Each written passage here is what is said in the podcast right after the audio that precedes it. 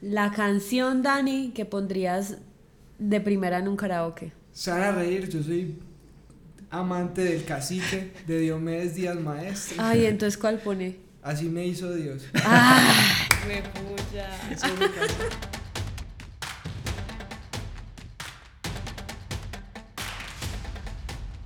Hola a todos, yo soy María José Vázquez Y mi nombre es Daniel Acevedo. Y hoy estamos aquí en nuestro podcast Crecer con K con Daniel Restrepo de Tallerá, que ya les vamos a contar un poquito más de él. Y recuerden que este podcast hace parte del Círculo Finactiva, el programa de servicios no financiero y que crea comunidad de Finactiva. Dentro del círculo van a poder encontrar podcasts como este que van a escuchar, también van a encontrar masterclasses, van a encontrar guías, van a encontrar beneficios y descuentos y además van a poder hacer networking a través de nuestros eventos y también a través de nuestras oportunidades que todo lo encuentran en el Círculo Finactiva. ¿Cómo ingresan? Se registran gratuitamente en www.finactiva.com.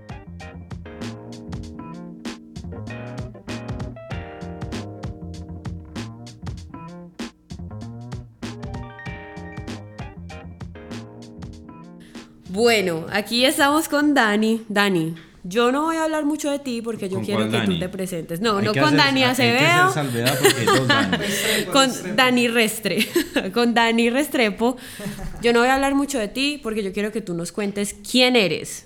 Perfecto, no. Muchas gracias por esta super invitación. Eh, yo soy Daniel Restrepo, soy abogado de, de AFIT y hace seis años me metí en este mundo del emprendimiento.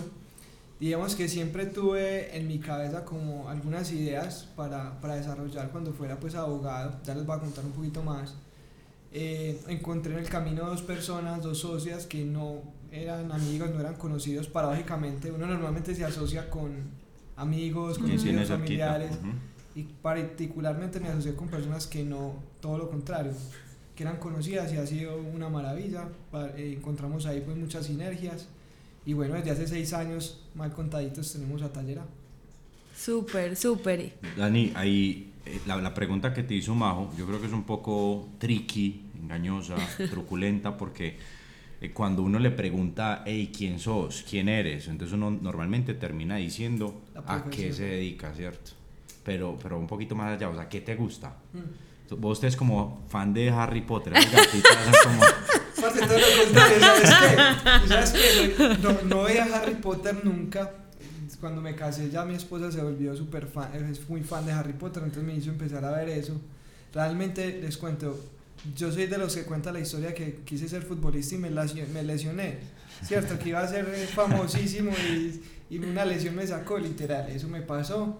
Le di mucho al fútbol durante el colegio. Pues sí tiene pinta de futbolista. Leí muy duro, leí duro hasta el colegio, hasta más o menos décimo. En décimo, por diferentes razones, ya una lesión especialmente y temas académicos, porque no era, pues no me daba para estudiar y era una condición como que me ponían en la casa y más la lesión.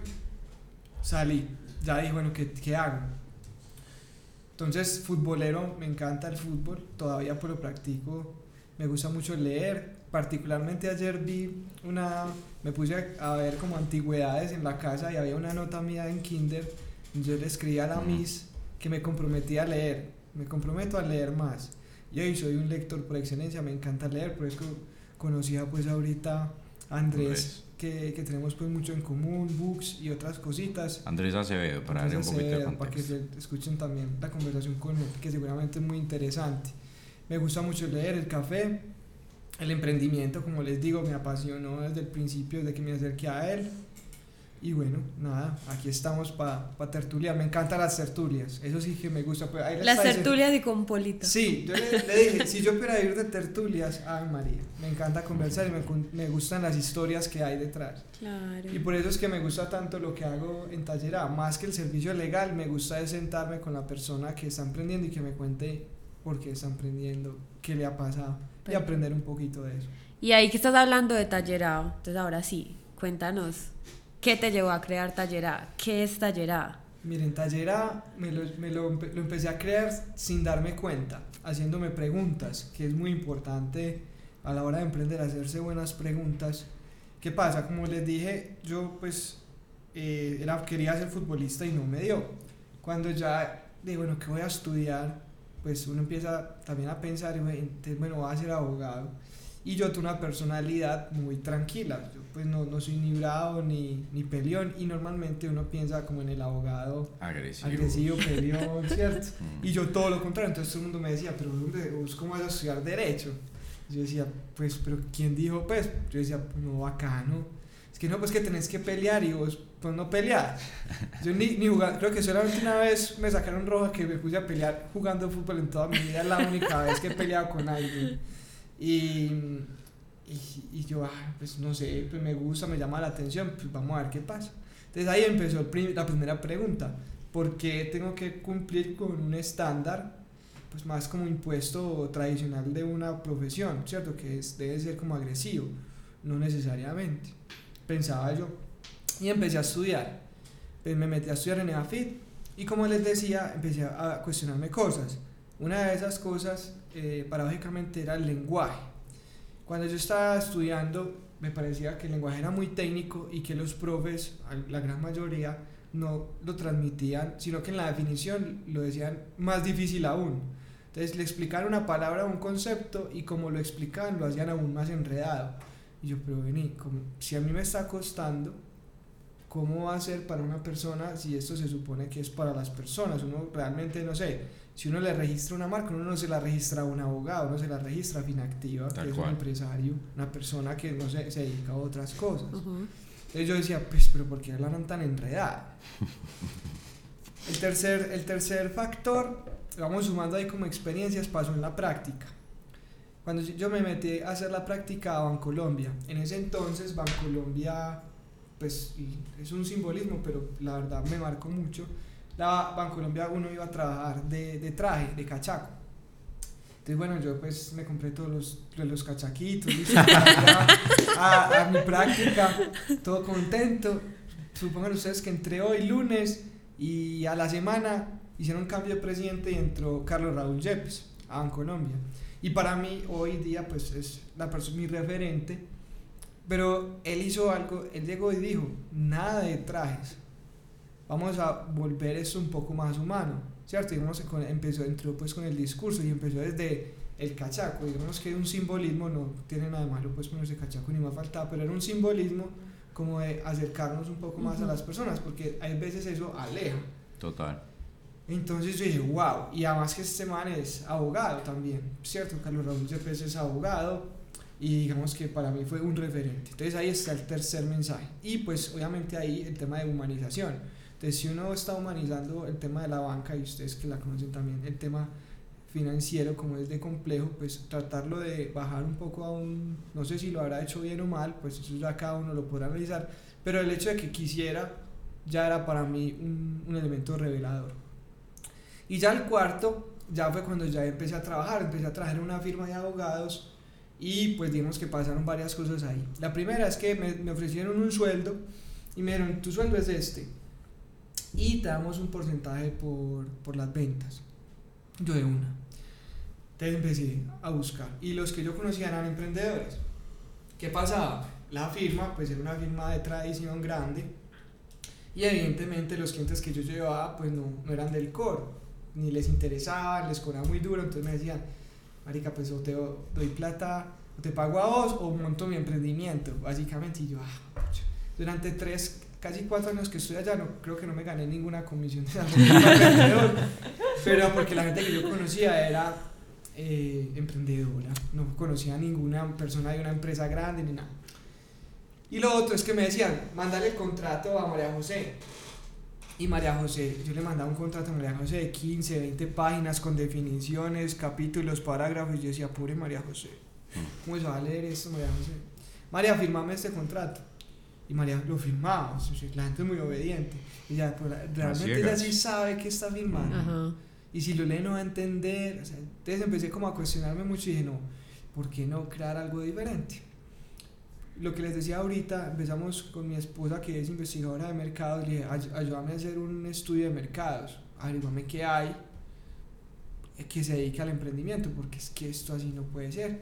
Y evidentemente lo que nos arrojó ese resultado es que sí habían programas, pero no había una firma como que se especializaron en eso. De qué nota crear algo, no lo pensaba tan rápido, pero qué nota crear algo en algún momento que junte los pilares que les acabé de decir. Un tema de romper paradigmas en la industria, ¿cierto? De hacer abogados cercanos, abogados más humanos, ¿cierto? Más, como, más empáticos con el, con el cliente, con el usuario.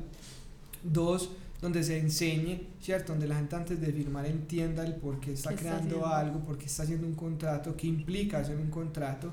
Y tres, enfocado en emprendimiento, ¿cierto? Enfocado el core en emprendedores, personas en etapa que estuvieran empezando con ideas que no tenían una persona que les apoyara. Lo tenía pues anotadito, me fui a hacer una maestría a Bogotá al externado de Derecho Internacional de los Negocios y pues habían personas de diferentes partes de Colombia y había una de Medellín. Y como buen paisa, primíparo, me va a hacer con la de Medellín. Claro. siempre es súper cerrado, paisa, yo no entiendo por qué. Entonces me acerqué a la de Medellín y yo, eh, almorcemos, empezamos a conversar y en esa conversación yo le pregunté ella qué, pues como, ¿qué a vos que te dedicas? Ella trabajaba en ese momento en, en, Sura. Y yo le empecé a contar un poquito de, de, lo que yo pensaba y ella empezó también a decirme lo que ella pensaba y hicimos como un match. Ahorita yo les decía, me asocié con personas que no conocía y yo, parce, me da muy buena sensación porque no conversamos. Y nos empezamos a ver acá en Medellín porque la maestría era una vez al mes, yendo una vez al mes. Y nos empezamos a sentar, a tomarnos un café y empezamos a rayar, a rayar. Hasta que la sacamos. O sea, Yera, y por eso es sin corbata. Por eso es sin corbata. Ah, no, ya de, entendí. Claro, rompiendo paradigmas. ¿Por claro. qué? Porque un paradigma de pues un paradigma o algo tradicional del sector, repito, no es satanizando Ajá. el tema, es simplemente generando empatía. Uno habla con un emprendedor y decía, no, es que el abogado es muy lejano y de pronto una forma que detectamos nosotros para romper eso era la forma de vestir. Tal cual. Pensamos nosotros, repito, no quiero pues como satanizar el traje porque es muy bacano, pero una forma como de darle otra vuelta al tema. Sí. Majo, me gustaría hacerle dos preguntitas a Daniel. La primera, fácil. ¿Cuánto tiempo pasó desde que nació esa idea de Tallera o quitarle el nombre de esa solución hasta que la ejecutaste? Dijiste, aquí va con mi socio y nos lanzamos. ¿Cuánto tiempo pasó? Que por ahí cuatro o cinco meses. Digamos que nosotros empezamos, nos empezamos la maestría en febrero y casualmente el 2 de mayo, después del día, o sea, el día del trabajo, primero de mayo, yo dije, no voy a trabajar más, voy a montar esto. Al otro día me levanté y dije, adiós, muchas gracias por todo, Tim, y arrancamos. Y llamé a Vivi, Vivi casi le da un infarto porque nosotros siempre decíamos, no, a largo plazo, vamos rayando. Vivi renuncié, se encartó conmigo, vamos a darle.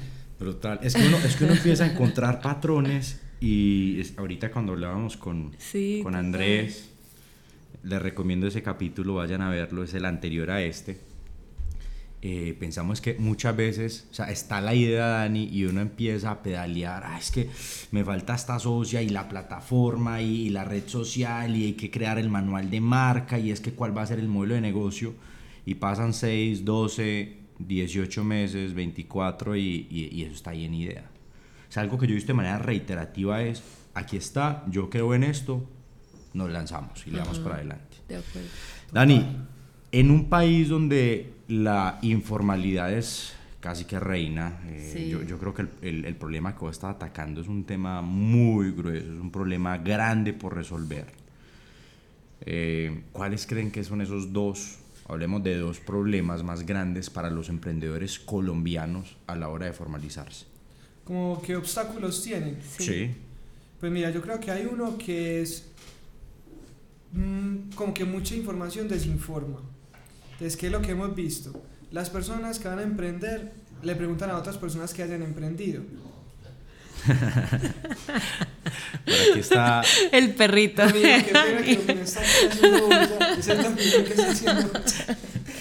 Estaba mordiendo la pared para que se... Entonces, ¿qué es lo que pasa?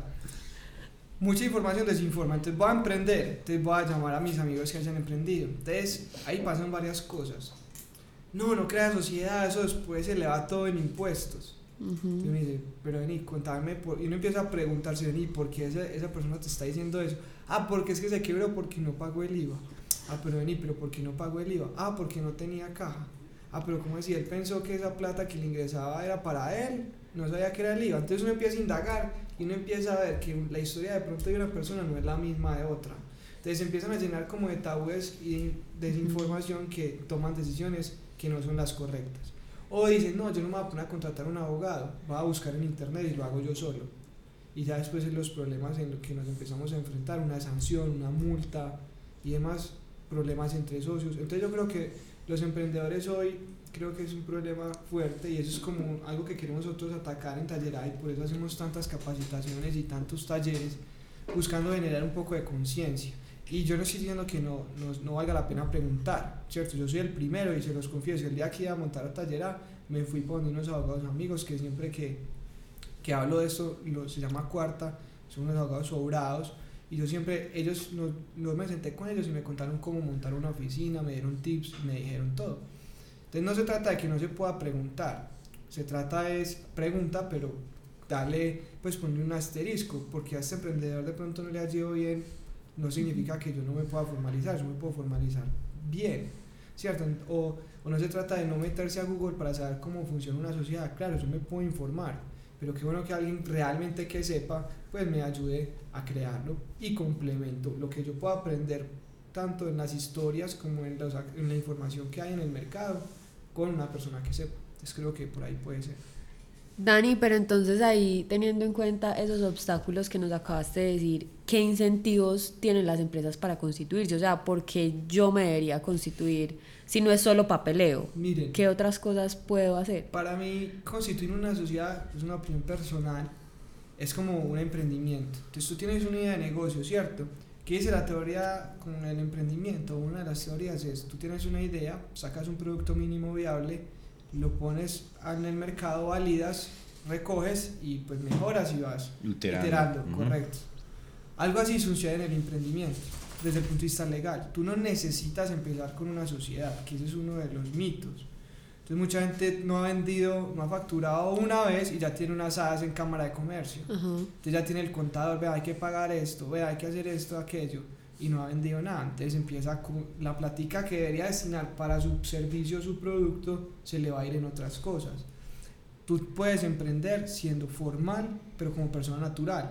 Entonces, ¿yo qué recomiendo? Va, la forma de validar ese producto mínimo viable, tú lo puedes hacer como persona natural formal, con tu RUT, con tu cámara de comercio como comerciante, pagando tu seguridad social, pero no te genera mucho gasto. Vas, vas iterando, vas validando, vas vendiendo, y a medida que vayas generando ingresos, haces la transición a crear una sociedad, ¿cierto? Claro, eso puede tener algunas excepciones, como por ejemplo, no sé, es que mi cliente eh, o mi público objetivo son empresas grandes que me exigen por política ser persona jurídica. Bueno, ahí ya nos cambia el escenario y obviamente tengo que saber que me va a tocar darme la pena al principio para aguantar mientras empiezo a vender, porque además esas empresas grandes se demoran un tiempo para pagar. Entonces ya son decisiones que uno toma según pues como su público objetivo. Pero en principio yo creo que hay que aplicar la misma teoría. Valida como persona natural y ya luego más bien si se crea la sociedad. Entonces yo creo que ahí hay un tema muy importante de generar conciencia. Entonces ahí también la gente pregunta, pero Dani, yo tengo otros, somos varios, somos tres, cuatro personas. Tú puedes hacer acuerdos de socios, puedes hacer eh, contratos entre ellos, pues entre los que vayan a asociarse como Sin estar constituido. sin estar constituido. Entonces vos le puedes ir dando manejo, prototipas, validas, empiezas a vender, empiezas a crecer y ya cuando crees la sociedad, pues ya vas a tener lo- la misma sociedad se va a autosostener y ahí se vuelve sostenible. Master, una pregunta de- dentro del círculo Finactiva, que es donde está marcado, digamos, este, este, este podcast, Crecer con K.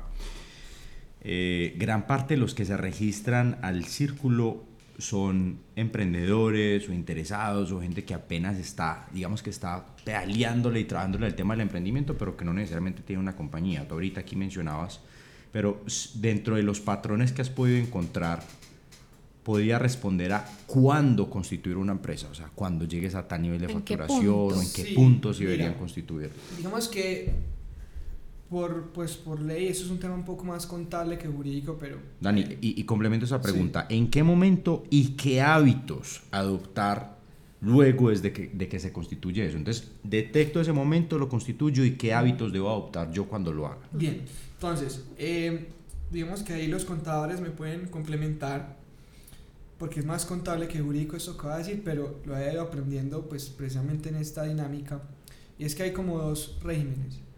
el simplificado y el común. Todas las personas pertenecemos a un régimen simplificado, entonces podemos empezar a trabajar desde ahí. Cuando yo ya empiezo a facturar aproximadamente en un año, pues, a generar ingresos en un año calendario por ahí de 120 millones de pesos, ya me hago pues como legalmente como obligado a pasarme a régimen común. Me puedo pasar como persona natural, sí, pero digamos que va a tener una carga muy alta, o como sociedad, ¿cierto? Entonces digamos que cuál sería el mensaje, el nivel de ingresos. Si yo estoy teniendo niveles de ingresos de 10 milloncitos mensuales, yo creo que ahí hay una, una alerta importante para hacerlo. Segundo, lo que yo les decía ahorita, si yo estructuro mi modelo de negocio y dentro de, no sé, el business plan o, cualquier pues, de estas metodologías, como que mi público objetivo es la gran empresa, tengo que saber que la gran empresa te, va a exigir. te lo va a exigir. Entonces ahí no hay tu tía, me toca hacerlo. ¿Sí me entienden? Entonces eso también es, ah, no, es que mi sueño, por ejemplo en estos días nos tocaron con unos arquitectos que trabajan mucho es con el sector público y las licitaciones con el sector público, pues normalmente, no todas, pero normalmente exigen que sean personas jurídicas. Entonces, obviamente ahí uno dice, bueno, pucha, no, tocó desde entrada, de entrada para poder empezar a generar experiencia y demás y poder participar en el sector público. Entonces, mira que hay unos elementos que hacen que de pronto vayamos a las excepciones, pero la reglita general sería a nivel de ingresos. Hábitos. Yo creo que el hábito más importante es, suena pues como muy redundante, pero es ser ordenado. Lo que yo les decía ahorita si yo creo una empresa y facturo, tengo que ser consecuente de que hay una plata que no es mía, sino que es de la DIAN, ¿cierto? Que yo la estoy recogiendo, pero que yo no la puedo meter en mi flujo de caja. Entonces, un tip, por ejemplo, que nosotros hicimos en Tallera cuando la creamos es una fiducuenta.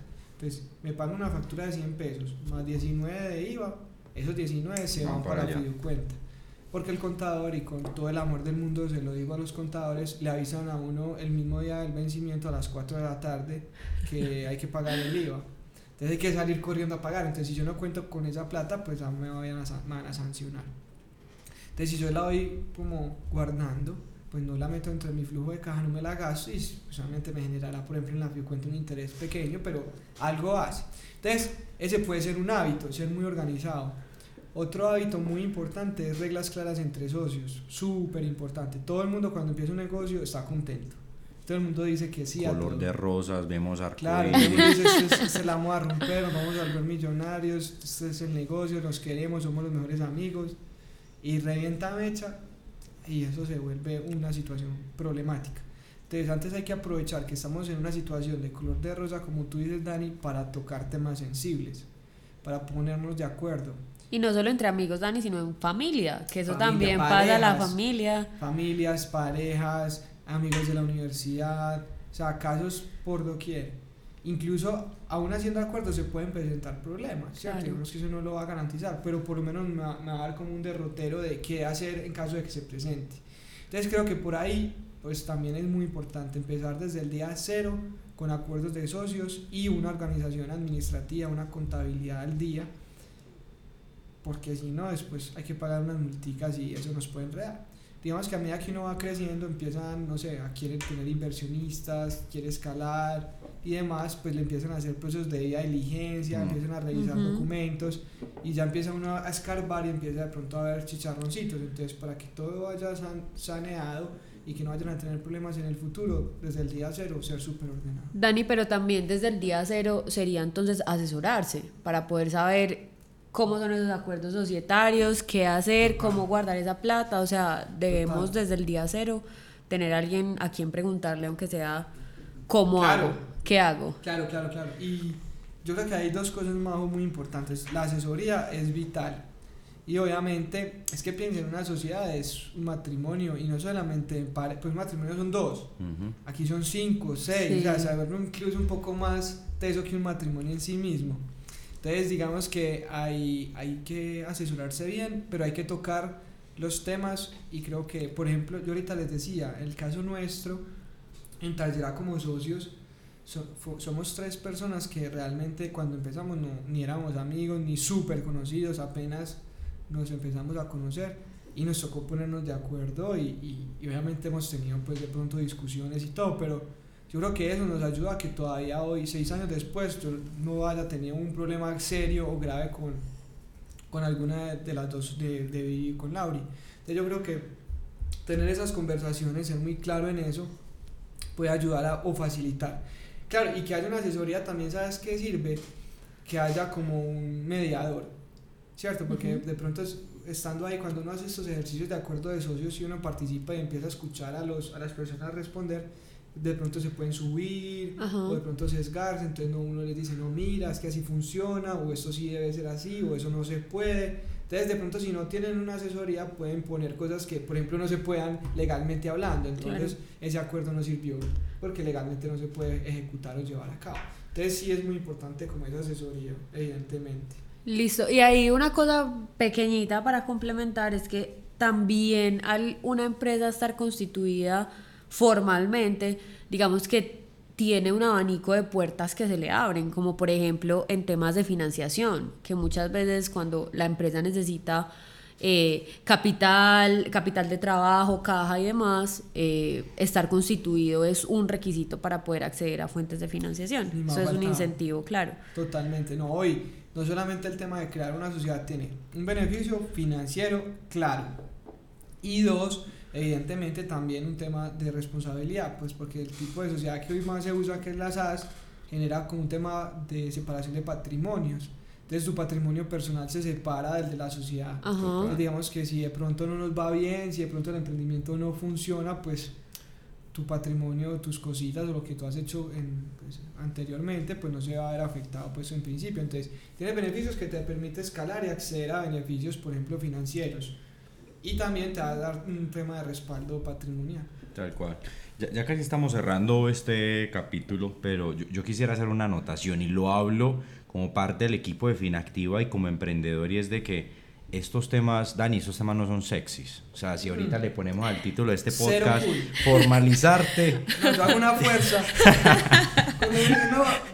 Eh, pues nos, nos, han hecho pues algunas invitaciones que a la feria del diseño, y yo, pero para lo menos vendedor es abogado en la feria del diseño. No, no, no, Pero nosotros le hemos tratado de dar como ese toque cool, ese toque cercano, ese toque chévere, pues en la medida de lo posible, evidentemente, para pues acercarme un poquito más a cual, las Tal cual, O sea, y lo que veo es, y, y, viviendo esta conversación aquí de manera directa, es de que eh, si bien, o sea, uno como emprendedor hace esfuerzos grandes para tener resultados grandes, pero de las cosas que uno menos piensa es en esto que estamos hablando y es de las cosas más delicadas y de base que deben de existir.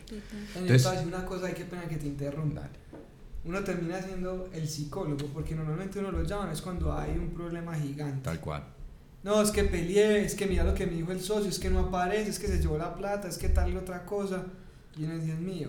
Entonces digamos que el mensaje ahí es, obviamente, yo sé que lo, hay cosas más importantes como montar el negocio y puede que pase lo que tú dices, no, el tema legal después. Pero dejar el tema legal después puede ser más caro que antes. Que antes. Entonces sí es importante. O gente que, no sé, ya 3, 4 años trabajando con esa marca y posicionándola y nunca la registró. Y cuando uno les dice, no, es que ya no, la, no se puede. Ah, pucha, pero ¿cómo vas a decir que no se puede? No se puede, ¿qué hago? Entonces, todos esos 4 años o 5 que la posicionaste, no sirvieron para nada. Entonces, tienes que invertir en una estrategia de mercado para hacer esa transición y que el, que el consumidor no se vaya a ver afectado. Tienes que invertir en una empresa de marketing que te haga la marca. Tienes que invertir en el registro de marca. Entonces mira el problema que te ganaste. Entonces solamente pues para que vean ahí un ejemplo. O no, o haz un acuerdo de socios porque ya vamos a empezar a crecer y cuando tocan temas sensibles se ven que se piensan diferentes. Una vez nos pasó con dos manes que querían crear una empresa de moda y les preguntamos, ve, ¿cómo proyectan la empresa? Y uno dice, no, boutique, pequeñita, acá en Medellín, cool, chévere. Y vos, y lo mira como, como así que pequeñita, no, yo quiero estar en Milán, en Nueva York. O sea, si no tocan ese tema ahí, en tres años estaban peleando o separando porque uno iba a empezar a presionar para crecer y otro decir, no, yo cero estoy, yo quiero estar tranquilo, que me conozcan, pam, pam. Entonces miren que una pregunta o un tema tan bobo, pareciese bobo, como la proyección que yo tengo frente a de mi vida frente a la empresa, puede marcarte un conflicto o no en el futuro. Brutal. Yo, Daniel Acevedo, voy a ser uno de los próximos clientes de sí, Tallera. me gusta. O sea, te lo digo que hoy esto me cambia literal. O sea, es que yo no quiero que, que vos más adelante o quien tenga el rol de abogado sea mi, mi psicólogo, terapeuta, y así lo estoy Te viendo. lo juro, es que no te, te lo juro, me ha tocado lloradas, depresiones, me mandan regalos de gracias por escucharme. Total, psicólogo Dani, no fue pucha. Entonces, teniendo en cuenta lo que nos estás contando, pues yo creo que ahí hay un error demasiado obvio en lo que nos acaba de contar. Pero ¿cuáles son, son esos dos errores más comunes en los emprendedores que no se constituyen y no se formalizan? Bueno, ahí, el primero que lo hemos hablado, que es el tema de acuerdo de socios, súper importante. Error clave, temas laborales. La gente dice, no, yo no voy a pagar seguridad social, es que se me va a ir. Entonces se ponen, una, se ponen que se ganan el mínimo y pagan seguridad social sobre el mínimo. Y hay una entidad que es la UGPP. La UGPP es una entidad que evidentemente sanciona a las personas si no declaran los ingresos que están teniendo en temas de, de seguridad social y demás. Entonces la gente dice, no, el mínimo para ahorrarme una platica. Y después te cae la UGPP y te sanciona peor que la DIAN. O dos, Dios no lo quiera, cuando uno hace aportes a la seguridad social, pues dentro de eso uno está pagando una pensión. Entonces, nadie está exento de un accidente. Entonces, si yo me pongo a ahorrar una platica, por ejemplo, en pensión, y me caigo, y con todo el cariño quedo cuadrapléjico, me voy a pensionar con un mínimo. Ajá, Porque yo solamente pienso que la pensión es de vejez. sí. Pero no, yo me puedo, o me puedo morir. Entonces a mi esposa le tocó una pensión de un mínimo, porque yo siempre aporté por, un mínimo. Y no estoy viendo realmente por qué existe eso. Entonces, cuando yo hacer entonces, una sanción o una pensión, por ejemplo. Entonces, ahí dominó otra vez, está pero costando esta vez. Pena con. Eh, ese es un, otro problema muy grande. Problemas, marca, lo que les decía ahorita. ¿Saben qué? Tengo una vez una emprendedora, 30 años, pues un- una, empre- una empresa como que montó un señor de vieja guardia, todo de palabra, todo acuerdo entre las partes, no, no, no hacía nada formal. Y tuvo relevo generacional, entonces le dijo a los hijos, hey, lideran ustedes a la empresa. Entonces seguramente el hijo ya millennial escuchó este pitch o escuchó un podcast parecido y dijo, bueno, yo sí voy a formalizarme. Entonces nos buscó y nos dijo, "Ve, vamos a, vamos a contratar a una, a una abogada para que nos registre la marca. En el diagnóstico nosotros le dijimos que... Qué pena fue ese que usted no le hubiera traído. Dominó, dominó ese, o sea, para quien esté perdido, es, es un bulldog francés. Lo pueden ver en el Instagram de Tallera que sale. En, en, en tallera sale bastante Dominó. dominó. Entonces, imagínate que este pelado le dio por ya formalizarse, nos buscó para el registro de la marca y pues evidentemente la marca no era registrable. Entonces me decía, Dani, pero ¿cómo lo vas a decir a mi papá que 30 años después no puede registrar la marca? Y yo, hermano, pues que es muy parecida, era muy parecida a una marca muy posicionada. Entonces yo le decía, lo más probable es que se oponga, lo más probable es que sea muy difícil. No, intentemos, intentemos. Evidentemente esta empresa grande se opuso, no bloqueó la entrada y pues evidentemente nos negaron el, el registro. Entonces, decirle por ejemplo al papá que lleva tanto tiempo posicionando una marca, que no tenía marca, era duro. Mm, Entonces, y hay otro error es el registro de la marca. fue pucha. Mm. Muchas Bueno. cosas. Dani, ya, ya cerrando este capítulo, eh, vam- vamos con dos preguntas bonus. Aquí sorpresa. No todas. O, todas, o- sí. o quizás tres. Vo- Voy a hacer uno, A ver, luego ¿cuál? Majo Por otra. culpa de Domino tengo que responder todas No, no, no, Qué risa. Bueno, vamos con la primera. Mm, esta, es- esta está fácil. Si ahorita en la noche pudieras salir y tomarte una cerveza o una botella de agua con un emprendedor vivo de Colombia, ¿cuál sería? Un emprendedor vivo de Colombia. Sí. Que yo admire pues. Sí. O, o no, si te gusta tomar una cerveza con No, alguien que no pues digamos admires. que es- hace poquito, también es válido. hace poquito em, pues escuché un podcast a propósito con Simón Borrero de Rappi Ujú. y me impresionó eh, escucharlo. Realmente me llamó mucho la atención esa conversación, especialmente como ese pitch y ese propósito que tienen desde Rappi. Eh, esa visión que tiene él de la empresa, pues ahí en ese, en ese podcast de Robbie Frey contaba un poco de cómo habían hecho lo de, las, lo de los 10 minutos, lo del turbo... Turbo Fresh. Sí, me pareció impresionante. Entonces, como la, yo decía, escucha, yo mantiene una visión demasiado crack. Pues me impresionó como la visión de, de negocio que tiene, cómo constantemente sigue progresando, ya le va a meter un tema de seguros, ya le va a meter un tema financiero. Entonces me gustaría mucho que no, no he tenido la oportunidad de tomarme la pola con él, entonces sería como un emprendedor. Pero Simón Borre no toma licor, ahí estoy el dato. Café, Bueno, café. le damos un cafecito, Un café, sí. Yo, la segunda. más. La canción, Dani, que pondrías de primera en un karaoke. Se van a reír, yo soy amante del cacique de Diomedes Díaz Maestre. Ay, entonces, ¿cuál pone? Así me hizo Dios. ¡Ah! ¡Huepucha! Esa es mi can- así- esa es mi can- No, me encanta el cacique, me encanta el vallenato. Entonces, ahorita eh, debía haber también puesto esa en mi respuesta de Sí, que me gusta el vallenato, pero mal. Ay, Entonces, en la- cuando teníamos oficina en Tallerada, después de la pandemia, la entregamos y nos mandamos a la, a la, a la casa y estamos trabajando virtual. Yo llegaba y todos ponían música clásica, música relajante para trabajar. Cuando yo llegaba, yo decía, no, no, no, pero ¿cómo trabajo Vallenato. así? Yo necesito es ponerme el cacique, ponía en YouTube el Ay, cacique y arrancaba no, a trabajar. ¿es en Me rendía lo que nunca. man. Entonces, ahí está. Va, y la última, Dani, ahorita dijiste que eres un ávido lector. Si pudieras leer solamente, te dicen, puedes volver a este libro por el resto de tu vida. Solamente a este puedes volver y releerlo cuantas veces quieras. ¿Cuál libro sería? Zero to One. De Peter Thiel. Sí, brutal, librazo, me encantó. Ese libro pues para mí realmente me, me conmovió desde el punto de vista del emprendimiento, porque cuando lo leí ya había emprendido y dije, pucha, ¿cómo no me leí esto antes de? Brutal. Entonces digamos que si están emprendiendo, yo creo que es un libro eh, bastante, bastante interesante. Ese sería como mi libro para recomendar.